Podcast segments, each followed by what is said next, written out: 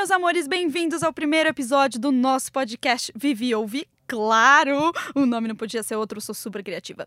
Estamos aqui no estúdio do Inovabra Habitat, na captação do som, nosso herói Raul Leal. E bom, minha voz vocês já conhecem, a vinheta também, e a ideia é que esse espaço seja uma continuação da nossa conversa no YouTube, tratando de assuntos que envolvam o universo da arte. Sugestões são sempre muito bem-vindas, vamos construir esse lugarzinho juntos. Muito bem, e os meus primeiros convidados para esse podcast só podiam ser amigos. Eles chegaram no estúdio, já encheram um copo de cerveja e vão falar sobre como se descobriram artistas. E quem que edita? Eu O mesma. Você? Qual que Hum. é programa você está usando? Premiere. Premiere? Pra editar som? Então, vocês estão no meu primeiro podcast, não é mesmo? Tudo bem, gente? eu trouxe vocês aqui hoje, primeiro, porque eu admiro muito o trabalho de vocês dois, mas também porque vocês são meus amigos e eu ia ficar mais à vontade. Bom, primeiro, antes de tudo, queria que vocês se apresentassem. Eu tenho aqui comigo Hanna Lucatelli e Rafael Escobar. Por favor, migues, apresentem-se. Lembrando que a gente só tá em áudio, então assim, capricha na voz. Nossa, difícil, minha dicção é péssima, mas vamos lá. É, bom, como eu falou, meu nome é Rana Locatelli, eu tenho 28 anos. É, posso falar artista visual? Acho um pouco complexo esse conceito, mas eu trabalho com pintura, com escrita, com intervenções urbanas. É, fora isso, o que tem de mais importante para falar é que eu sou mãe também, porque isso afeta muito a forma como eu me expresso. Então, eu sou uma jovem artista independente, mãe, talvez, Amém. tentando ser. Assim. Bom, sou Rafael Escobar, sou artista plástico, não tenho crises não. É, já superei.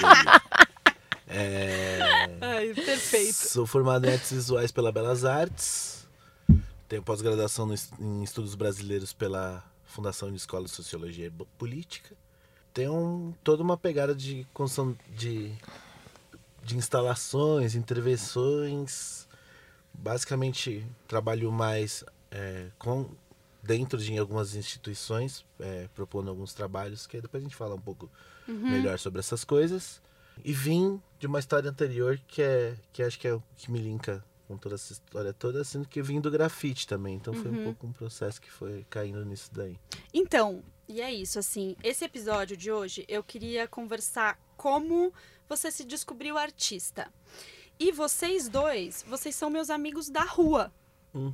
A gente não foi pra mesma escola, a gente não morava no mesmo prédio, a gente frequentava a mesma rua.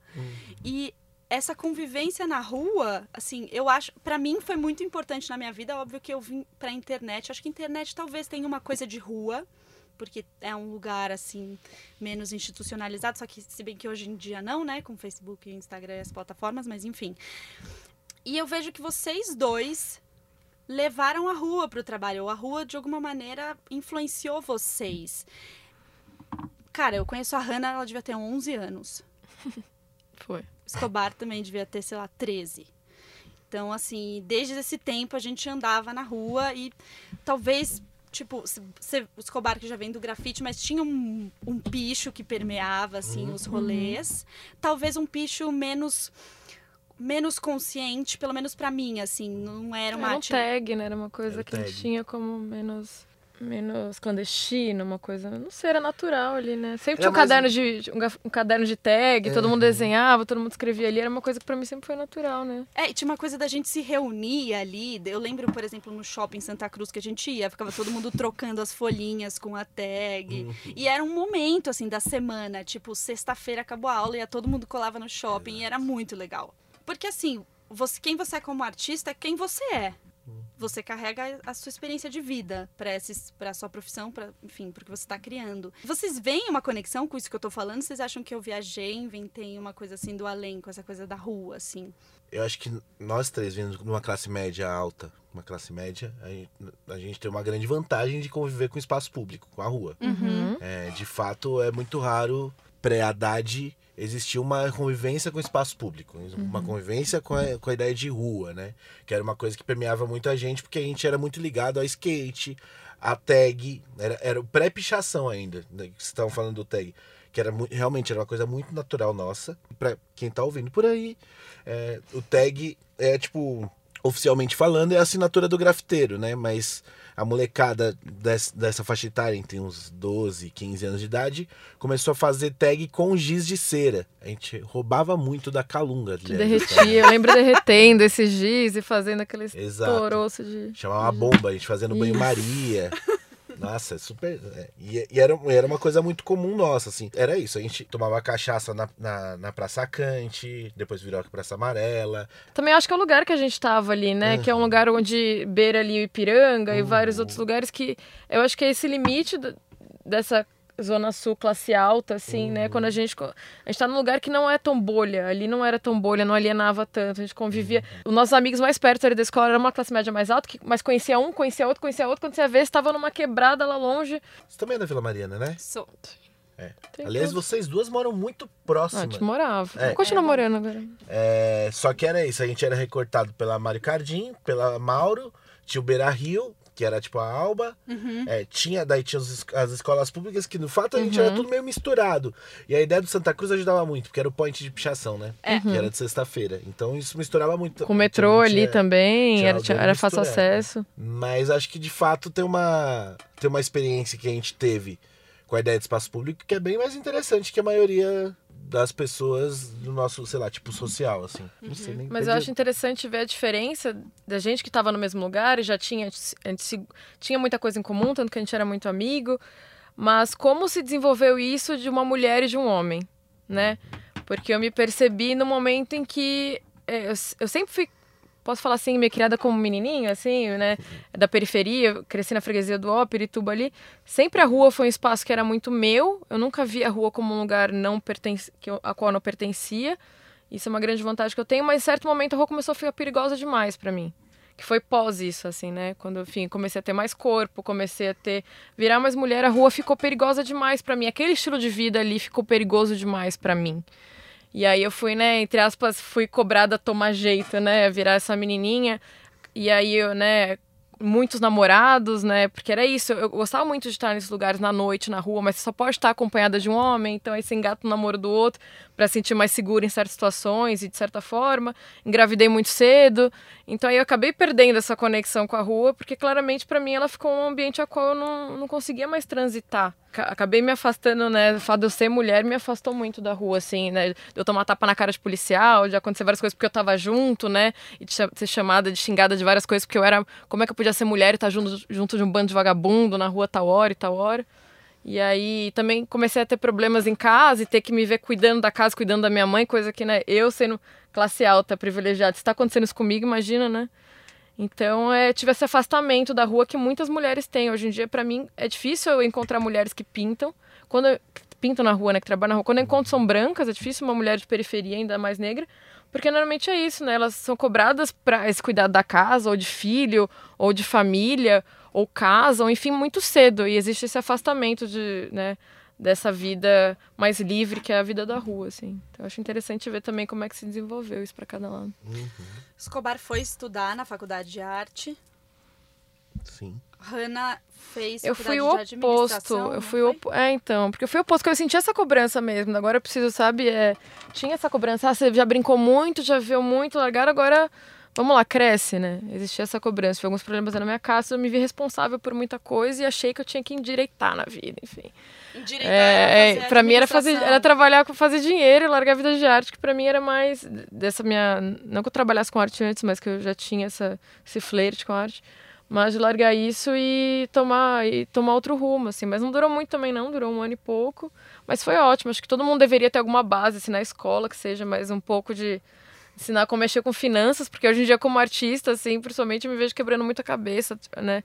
Cuidando das minhas finanças, tentando fazer o meu, né, do meu, dos meus trabalhos é, rentáveis, assim, eu vejo que eu uso muito do que eu aprendi lá. Mas aí eu fiz administração há pouco tempo eu me via muito isso, tentando me enquadrar no lugar onde eu claramente não cabia, tentando ser o que eu claramente não era. E aí, uma vez que eu bebi um pouquinho mais, eu que me soltava um pouco mais, eu né, virava assunto na faculdade a semana inteira. Eu falei, meu lugar claramente não é aqui, eu tô vazando aqui, né? Eu tô transbordando aqui.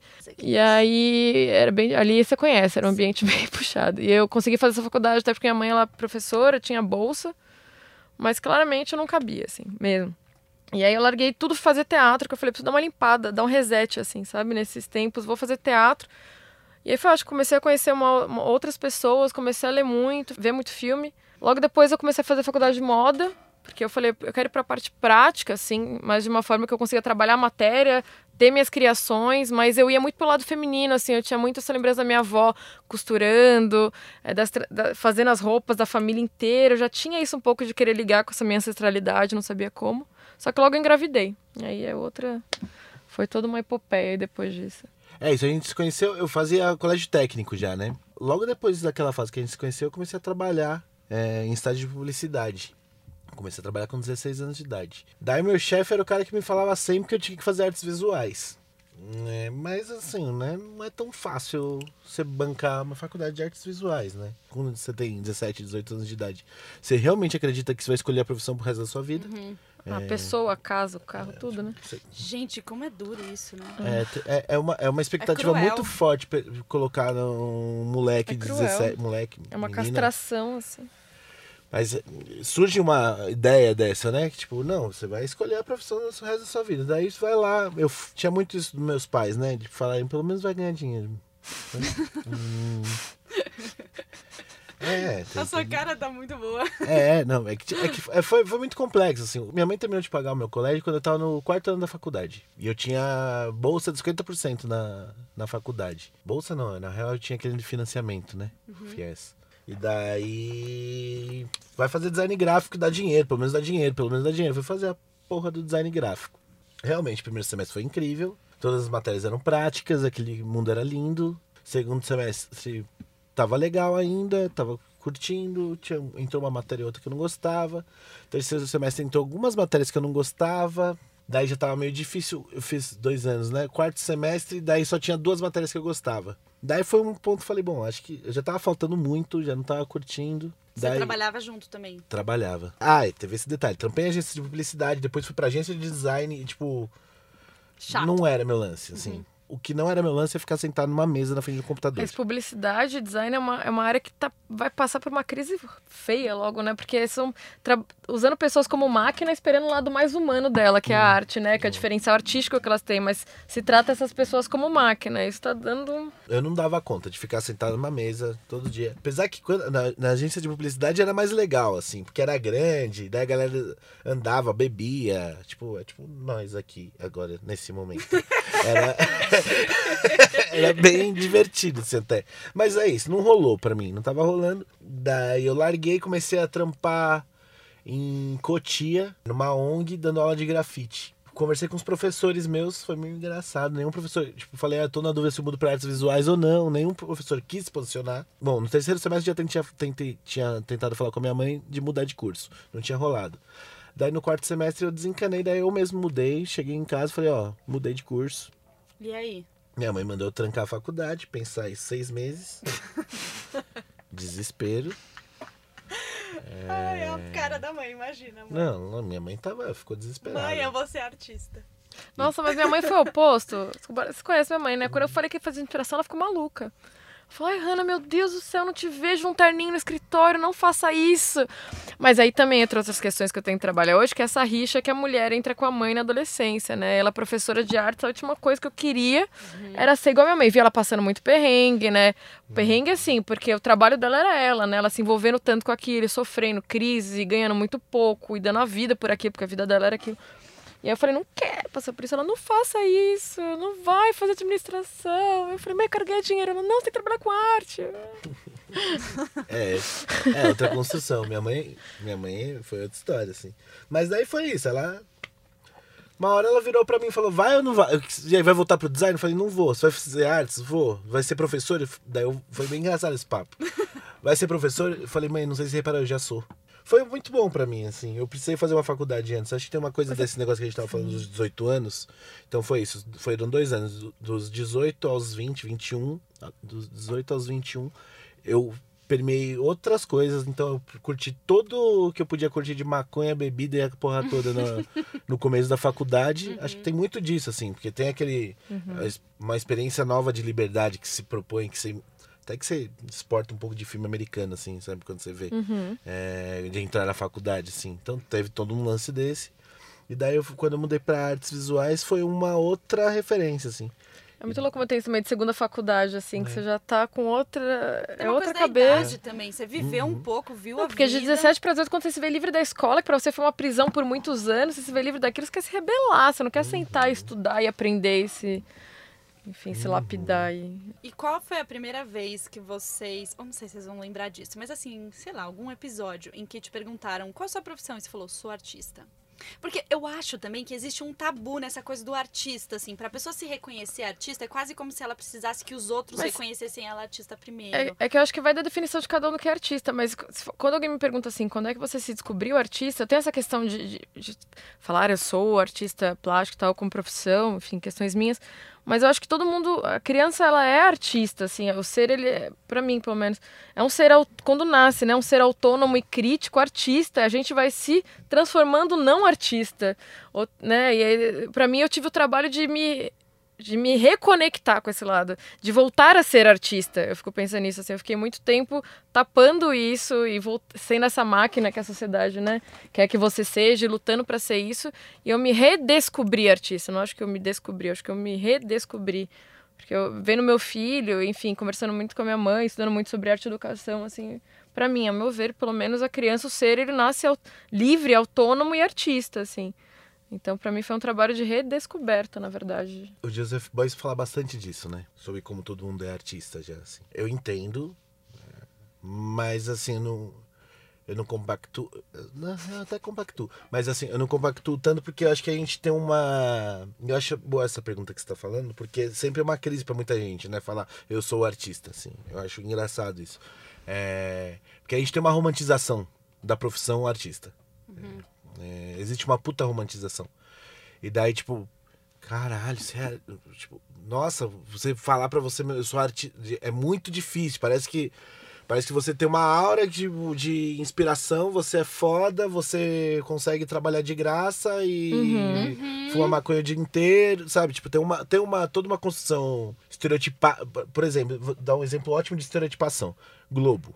Repara, toda vez que apareceu algum artista numa novela das 8, 7, 6, independente, ele era louco ou ele era problemático. Uhum. Porque tem essa, tem essa fixação moderna do artista louco. né? Tem Uhum. Uma muito coisa meio disso. Van Gogh, uma É. construção da história. Não, mas é por isso arte. que eu tenho uma Exato. dificuldade, porque né, o papel que a gente está acostumado a ver como artista não é esse, é com se encontra no dia a dia como né, trabalhador da arte, Uhum. É, né? então, eu- e é isso, eu acho que eu, eu me entendo muito como um trabalhador da cultura. Eu dou aula, em contexto de vulnerabilidade social, mas dou aula de artes. Trabalho com cultura. Sou artista, exponho e também trabalho com cultura. Eu, eu coloco meio tudo no mesmo meio bonde, assim, sabe? Tipo, é tudo arte, então eu sou artista, assim. Mas a, a primeira vez que você escuta isso, é tipo, não. é, Veja bem. Calma. Acho que. Será que eu já posso? Eu não sei quando que foi. Mas porque existe uma expectativa muito alta, É. né? Eu não sei quando que foi, mas eu acho que pra mim o mais importante é, em vez de a pergunta, tipo, quando foi a primeira vez que te perguntaram se você é artista, é, foi, eu acho que é o contrário, a primeira vez que eu deixei de achar tão sublime, sublime ser artista, sabe? E, e me entendo como um trabalhador da cultura, assim, que eu acho isso me coloca enquanto classe, sabe? Eu acho isso mais importante.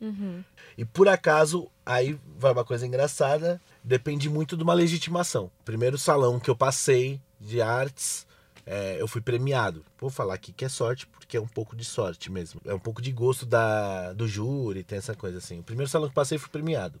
O salão anterior que eu tinha mandado, eu não tinha nem passado com o mesmo trabalho, pra você ter uma noção como é coisa de júri, assim. O segundo salão que passei, eu fui premiado de novo. De repente, eu passei em duas exposições, em dois salões, e me proporcionou mais duas exposições, foram quatro num bonde só de, tipo, um ano. Daí eu falei, cara, entendi, eu só... agora eu tô trabalhando com isso, tô ganhando dinheiro com isso, assim, sabe? Então, eu acho que, é, eu acho que também ganhar dinheiro com Sim. isso tem um lugar da legitimação nisso. Eu ia perguntar, hoje, uma Sim. pergunta até indiscreta. Hoje vocês vivem, pagam as contas sendo artistas? Então, de novo, eu, eu, eu pago minhas contas, eu vivo da arte. É, é coisa besta, mas ainda tô nesse processo de me falar, sou artista.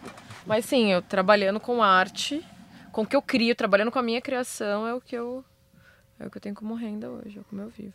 Mas também dando cursos, entram algumas outras coisas aí. Não é só com a criação puramente simples, assim.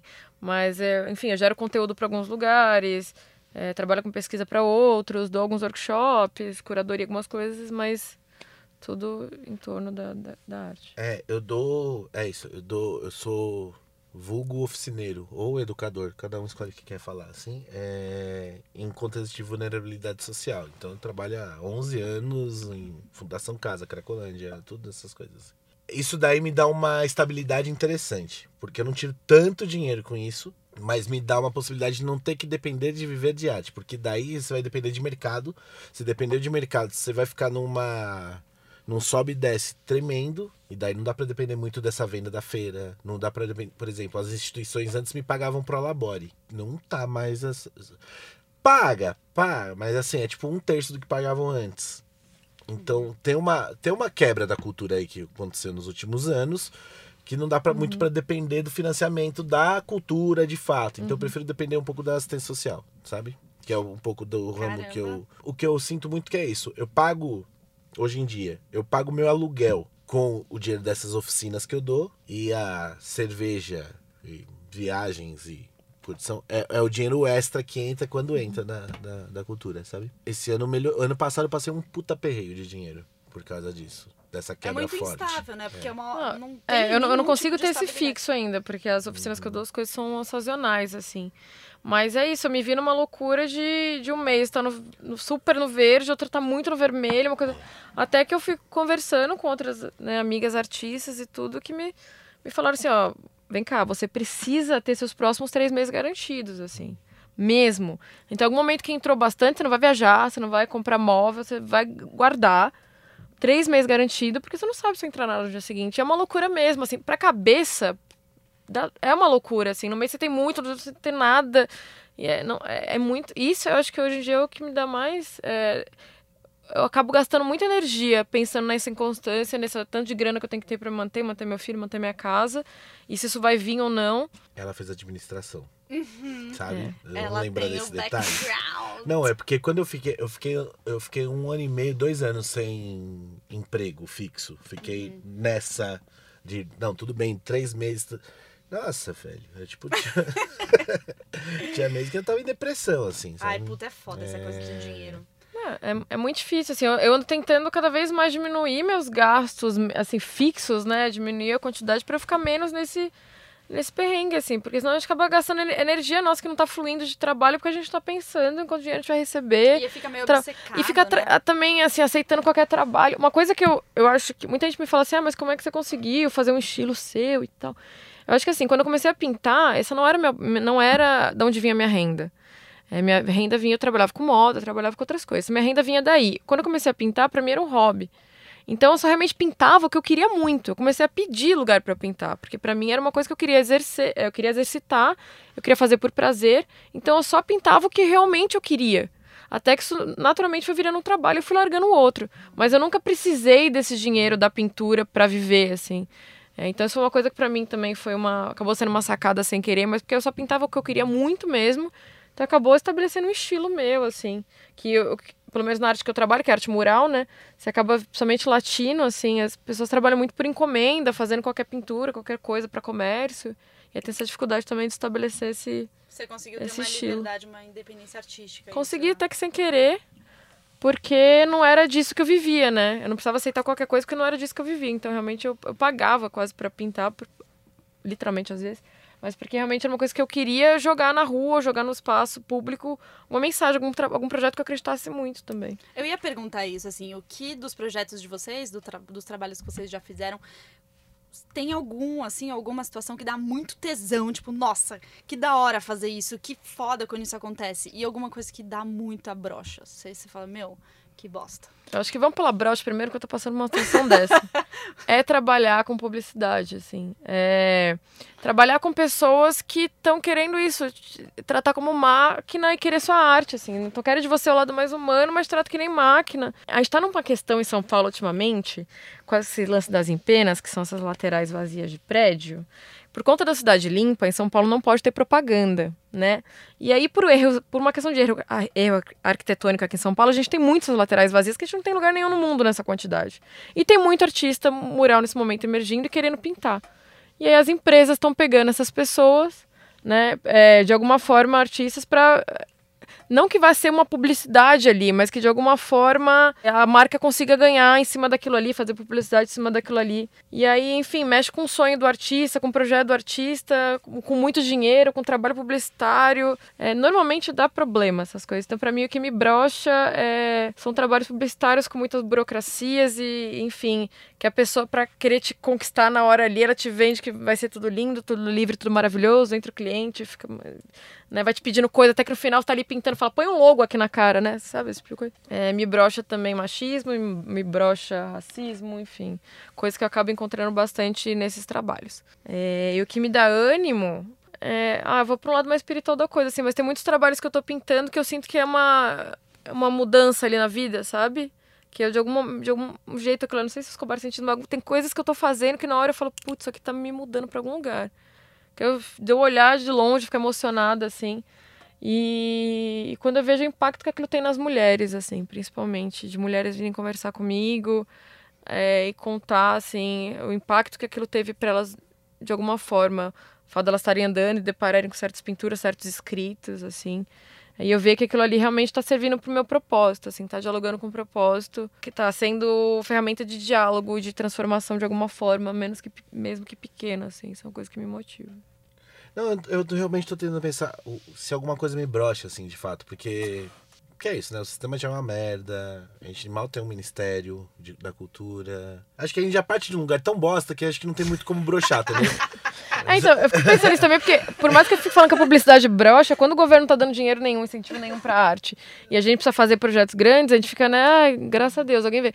O que é ótimo. Uhum. Mas é, tem que dar uma reclamada, senão também não tem é, assunto, né? então, né? É que eu, daí eu não tenho muito isso, assim meu trabalho é bem diferente da Hannah, assim. É... E meus trabalhos, toda vez, eles dão muito trabalho para acontecerem, assim. É um nível de negociação que chega a ser meio chato, assim. Tipo. Mas é, eu acho que é menos, tá, menos na chave do, bro, do brochar e mais na chave do desafio, assim, sabe? Uhum. Quando você. Sei lá, uhum. eu fiz um trabalho uns dois anos atrás que era eu construí 400 cachimbos de, de cobre com piteira de silicone para distribuir na Cracolândia. Isso era dentro de uma exposição. Ah, aquela do Sesc. Isso. Uhum. E foi muito difícil acontecer, porque é, não é um trabalho que desce bem então foi uma negociação muito grande eu com achei a instituição. incrível você ter conseguido colocar esse, esse trabalho na instituição. É. Achei assim um milagre. E foi incrível. Eu não sabia que era dele, mas eu, eu fui lá ver a exposição e aí quando eu vi seu nome ali, vi que estava escrito e eu fiquei só assistindo as pessoas assistindo a obra. Uhum. E cada vez que elas chegavam e olhavam, assim, a maioria, né, 90%, que chegava e olhava e lia o texto, os dois textos estavam ali explicando e, explicando de uma forma bem didática até o que ia acontecer, uhum. né, o que era redução de danos, o que ia acontecer com aquilo. Nossa, mas que absurdo. Mas que absurdo. Isso assim, pré-eleição ainda, né? Quando as, não, as pessoas não estavam tanto saindo do armário, né? Dessa, desse conservadorismo. Mas ali eu já falei, gente, porque pra mim é tão óbvio, sabe? Uma coisa que assim, é tão óbvio. Conta um pouco do que, que era a obra, só pra gente contextualizar. É um pouco isso. Eu construí 400 cachimbos de Bom, aí vou ter que contar uma historinha anterior. Cracolândia tem desde 90, tudo, blá, blá, blá, blá. A galera fumava na lata. Na época que o, que o ministro, nosso ministro da saúde era o Serra, isso 2000, por aí. O Serra foi aquele cara que, né, genérico, HIV e DST, ele foi muito forte, foi muito importante. E ele criou uma. Não sei se é lei que fala, mas ele, ele, ele fez. Ele criou uma distribuição em larga escala de cachimbos de madeira para usuários de crack no Brasil não deu certo. É, o cachimbo de madeira tinha vários problemas técnicos, pensado por alguém que não está lá de, de baixo, então tem esses desencontros. Mas a ideia era boa, né? Foi mal executada. É, o cachimbo não funcionou, mas de fato alguma coisa mudou na Cracolândia da Luz. Então os usuários de crack deixaram de usar lata e começaram a inventar os cachimbos deles. A Cracolândia tá onde? Ela tá na Santa Ifigênia. Uhum. Qual que é a matéria-prima da Santa Ifigênia? Resto de eletroeletrônico, né? Então eles começaram a construir os cachimbos deles com é, antena de, de rádio, capacitor, que é uma peça bem química que tem dentro desse microfone, deve ter. E foram meio que inventando os cachimbos deles, assim. Esses cachimbos evitam uma queima maior da boca, que isso é bom por um lado, mas por outro, eles são muito químicos, né? Uhum. É, o ideal, que é o que fazem na Europa, sei lá, Espanha, Portugal, Inglaterra, Holanda, Caramba, por aí vai. Eles distribuem cachimbo de vidro. O de cachimbo de vidro que eles distribuem lá é, é meio impossibilitado aqui no Brasil, porque, bom, o nosso caso é muito morador de rua, na real, né? Então, fase de quebrar, tudo muito difícil. Nunca mais tentaram se criar um cachimbo. Eu sabia, por pesquisas até anteriores, eu sabia que o cobre é dos metalícios que menos faz mal. Então, resolvi desenvolver um cachimbo de cobre que é, substituísse o cachimbo que eles usavam. Isso tem um pouco a ver com uma pesquisa um pouco longa, porque eu tinha um trabalho anterior que eram os cachimbos de crack mesmo dos usuários de crack. Que daí eu expus na pinacoteca, né? Então, tipo, tinha todo esse link, assim. E daí fui lá, daí desenvolvi esse cachimbo. Esse cachimbo ele tinha algumas facilidades que é, são tudo peças que eu comprei no mesmo lugar que eles compram as peças que eles fazem os cachimbos deles. Então, uma ideia de um pouco mudar uma cultura de uso, assim. Então, um pouco isso, assim. Daí vai longe, eu vou ficar falando aqui. Mas é isso, de fato, foi. Era, era, era tanta. É tanto detalhezinho que era muito difícil uma instituição vingar. Realmente foi muito difícil, assim, foi. Foi uma negociação bem longa, mas rolou, rolou, foi massa. Mas é isso, esse, esse processo que a gente tá falando de um exemplo que eu tive, assim, isso na verdade aconteceu dessa vez, aconteceu no trabalho anterior, no anterior, no anterior. Eu, eu, é, eu vivo um problema grave nos meus trabalhos, que é a dificuldade de fazer eles acontecerem pelos temas que eu trato, pelo, pelo, pelo que, que o trabalho é, que ele solta, uhum. assim. Então é, eu sempre vivo isso, mas daí é isso, é como fica menos no, no, no brochar e mais no desafio, sabe? E daí quando acontece é tipo, nossa, yeah, que foda. O que eu tô percebendo ultimamente, assim, acho que é, é para você ainda mais complicado isso, que a sociedade não tá querendo nada que gere um conflito, que gere, que gere um questionamento. É, o seu é óbvio um questionamento, mas eu, eu tava conversando ontem com um amigo meu moralista incrível aqui em São Paulo sobre isso, assim, como a gente tá fazendo projetos para serem aprovados de murais que podem minimamente gerar uma reflexão uhum. é, e as pessoas já não querem mais, porque elas querem só o que é bonito, o que vai decorar falta um conhecimento do que é arte, de fato, né? Do que, que é. Porque eles querem algo que decore. Eu tô percebendo isso. Eu tô percebendo isso, imagino para você, assim, mas porque não querem mais, assim, nada que possa gerar, sabe, que possa gerar questionamento, que possa gerar conflito. Não querem mais, só quer o que embeleze, o que decore, o que agregue valor. Para evitar Enfim. um desgaste que tá acontecendo muito, né? É, que quem faz aquele projeto tem que bancar, mas é, é o que é arte, né? Você tá bancando arte, tá bancando questionamento, tá bancando reflexão né? Você tá bancando dedos na ferida ali, mas não se querem, né? E principalmente entra na arte mural, é isso que, né, que quer alguma coisa só para decorar. Como você faz quando você percebe que a pessoa tá querendo só decorar?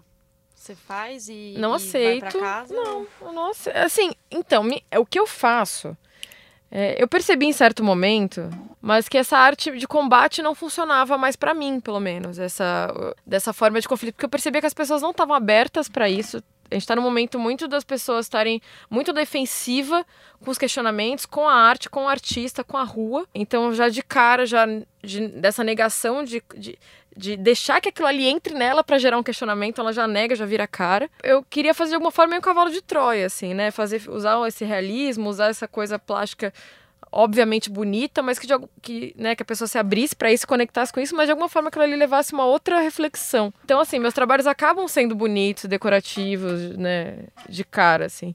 E as pessoas, enfim, elas compram isso e aí eu quero que elas comprando isso sem querer, elas comprem outra coisa ali, né? Eu vou e eu ponho ali de alguma forma em frases ou em jeito, em gestos, na fisionomia da mulher, em cores, qualquer coisa. Eu não queria fazer arte para quem já estava no mesmo nível de questionamento que eu estava, assim, para quem já entendia a arte, para quem já estava com tempo ou com dinheiro, ou com grana, ou com energia para estar tá aberto para arte.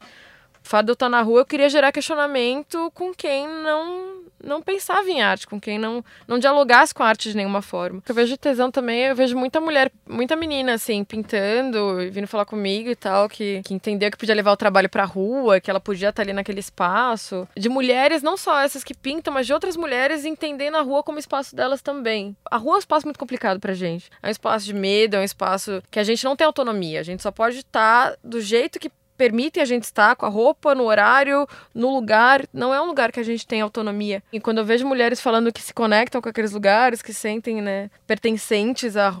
Né, que querem agora sair pra rua, para pintar, para fazer qualquer coisa, enfim, se conectam com aquele espaço, para mim dá muito tesão, assim, tentar usar de alguma forma, né, o que eu pinto ali, minha arte, enfim, projetos, como uma ferramenta de, de autonomia, de, de dar autonomia para a mulher, seja com ela saindo para pintar, ou elas querendo sair mais para a rua, ou ela sentindo menos medo em estar tá ali.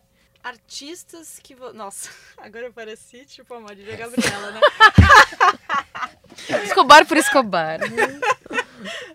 Artistas que inspiraram vocês, que inspiram hoje, quem vocês olham e falam o que ele está fazendo é incrível, o que ela está fazendo é incrível, ou que. Ou mesmo da história da arte. Tem, assim, nomes que vêm à cabeça? Eu sou bem alienada, não vou falar que eu tento, porque é minha natureza, vou tentar camuflar, eu sou bem alienada mesmo.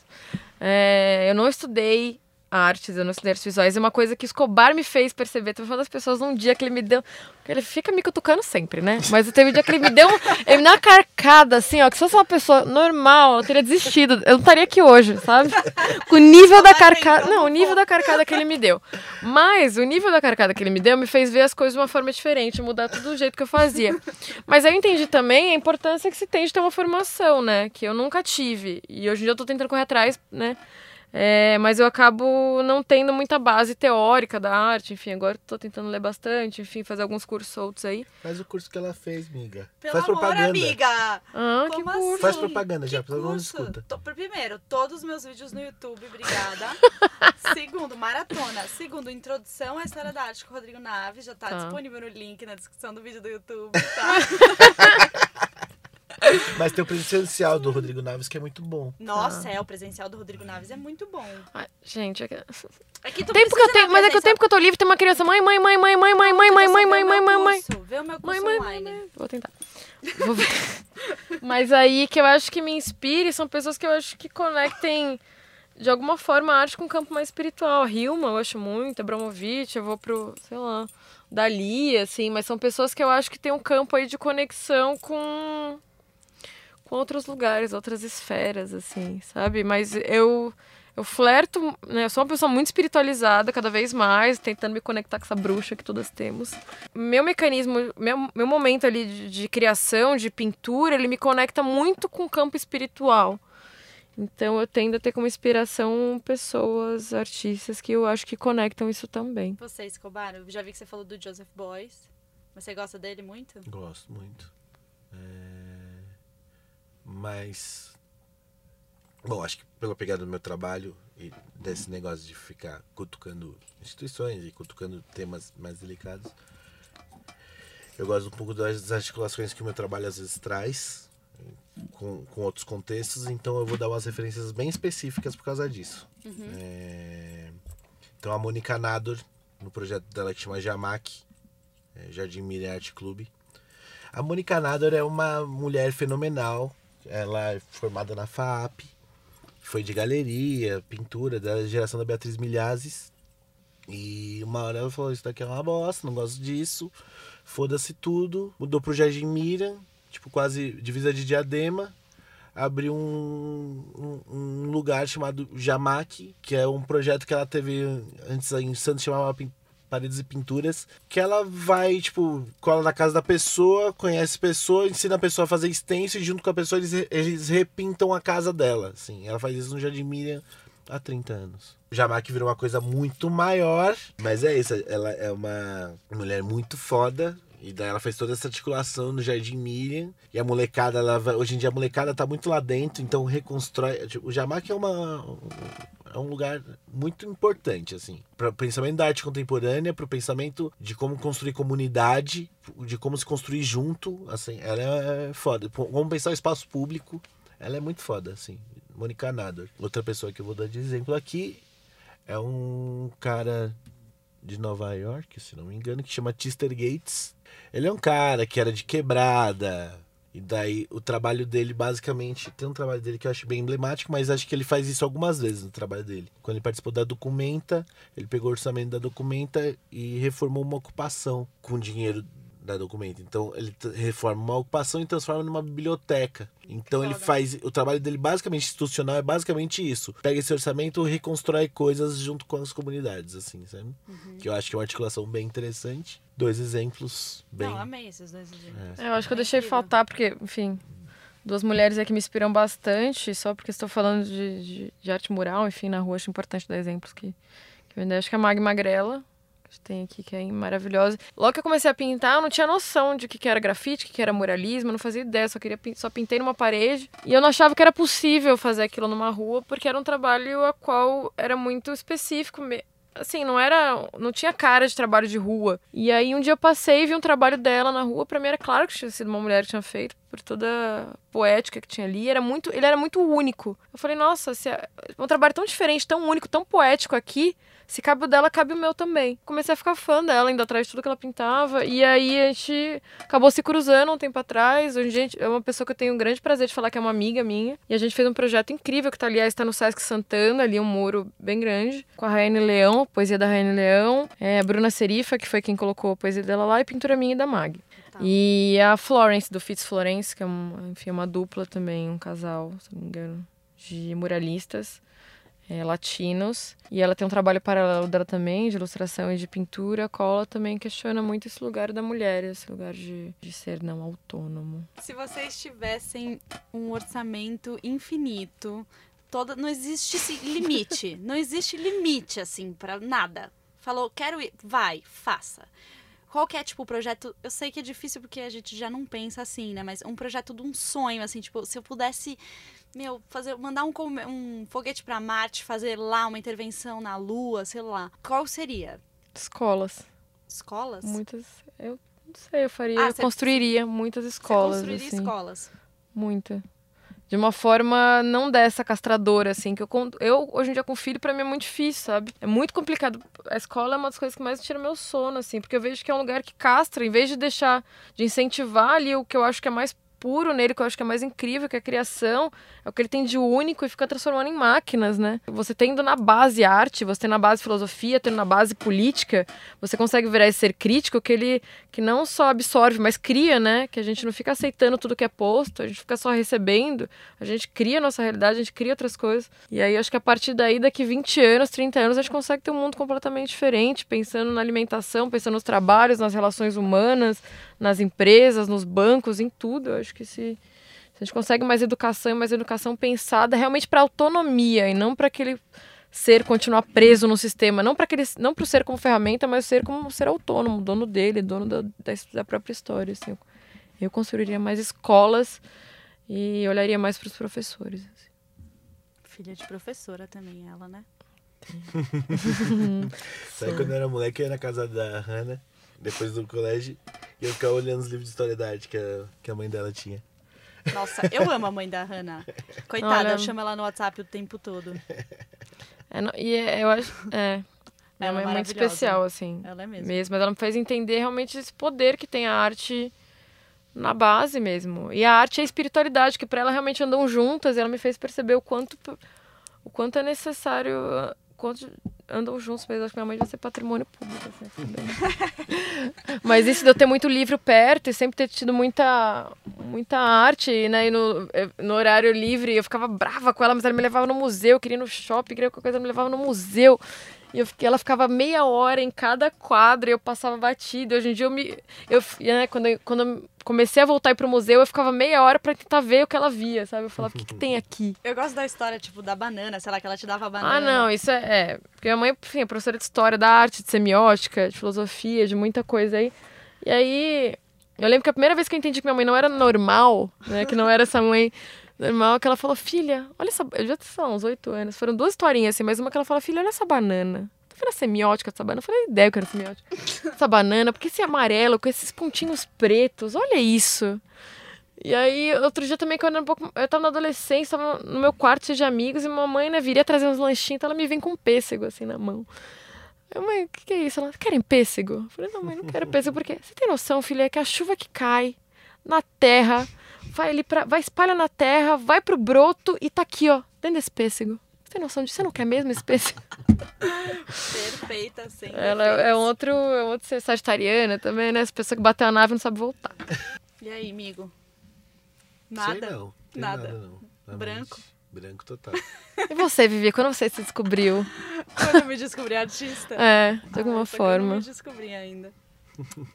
Vamos descobrir uma coisa. Ah, mas aí, mas aí, a Vivi é também trabalhadora da arte, como somos. Eu sou trabalhadora da arte. Hum. Só que é isso, assim, se eu tivesse que pensar um projeto sem limites, também não. Hum. A gente fica se podendo o tempo inteiro, porque é, tem que lidar com a realidade, né? Então, o que, que eu tenho aqui na minha mão? Pra não se frustrar, talvez. Uhum. Uma pena. É. Uma pena. É. É, na verdade, eu fico me vendo também enquanto artista, né, essa, tendo uma função social, assim. E aí eu não consigo me desvencilhar disso, porque isso é exaustivo. A gente tá num momento de muita militância, é, que uma hora fica meio exaustivo também. Mas é porque eu não consigo me desvencilhar, assim. Acho que se eu, se eu ter... Porque eu vejo, assim, eu vejo alguém que tem uma formação artística como alguém muito privilegiado nesse momento que você vê pessoas tão estúpidas, assim, tão ignorantes. Ah, mas tão ignorantes assim mesmo. Eu vejo assim, eu ter o, o raciocínio crítico que eu tenho hoje por conta de uma formação que eu tive, para mim é um privilégio. Então me vejo obrigada a usar isso em pró do social, de alguma forma. Então eu não consigo fazer a pintura pela pintura, fazer aquilo ali por fazer. Para mim sempre tem que ter uma função social para eu fazer uso desse privilégio para mim é um grande privilégio que eu gostaria de estender, que é de você ter uma formação artística, uhum. sabe? De você conseguir ver as camadas outras ali, não só absorver o que está posto. Então eu sinto muito que eu tenho essa obrigação social, assim, que o artista, né? Está no momento em que tem esse desincentivo e vendo como o artista fosse a escória da sociedade, né? Como se ele fosse aquela pessoa que não tem utilidade nenhuma e que não, enfim, só mama nas tetas do governo, essa coisa. Quando na verdade para mim é o que mais tem a utilidade, assim, é o mais o. É. Enfim, é o mais. Né, o, que deveria ser mais valorizado ali. Ah, é deprê. Deprê. Eu tento ser meio poliana. Mas, assim, a gente pode tento, falar uma coisa muito boa para terminar esse podcast que será que a gente fala? A arte salva. Alô? é. Eu acho que. né... Ah, acho que deixem aí. Deixem aí uma, uma sabedoria nesse microfone que lhe foi dado. Pô, responsabilidade, hein? Vai, Escobar. Não, vou falar, vou falar. Não vou ser tão positivo assim, não. É, é óbvio, não tem como. Não, é, mas, mas acho que é não, mas acho que o ambiente que você tá também, trabalhando diariamente, te deixa um pouco mais é. realista ou talvez pessimista do que o meu, né? É, mas acho que é assim, acho que, acho que a gente tá vivendo uma merda.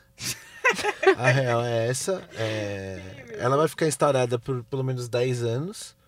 É, não dá muito para contar com as nossas antigas estruturas, é, independentes sociais, culturais, tudo. Acho que a gente, tipo, vai viver esse momento mesmo. É, mas é bom de algum jeito, eu sei que é complexo isso que eu vou falar, mas é bom de algum jeito para se repensar, assim, sabe?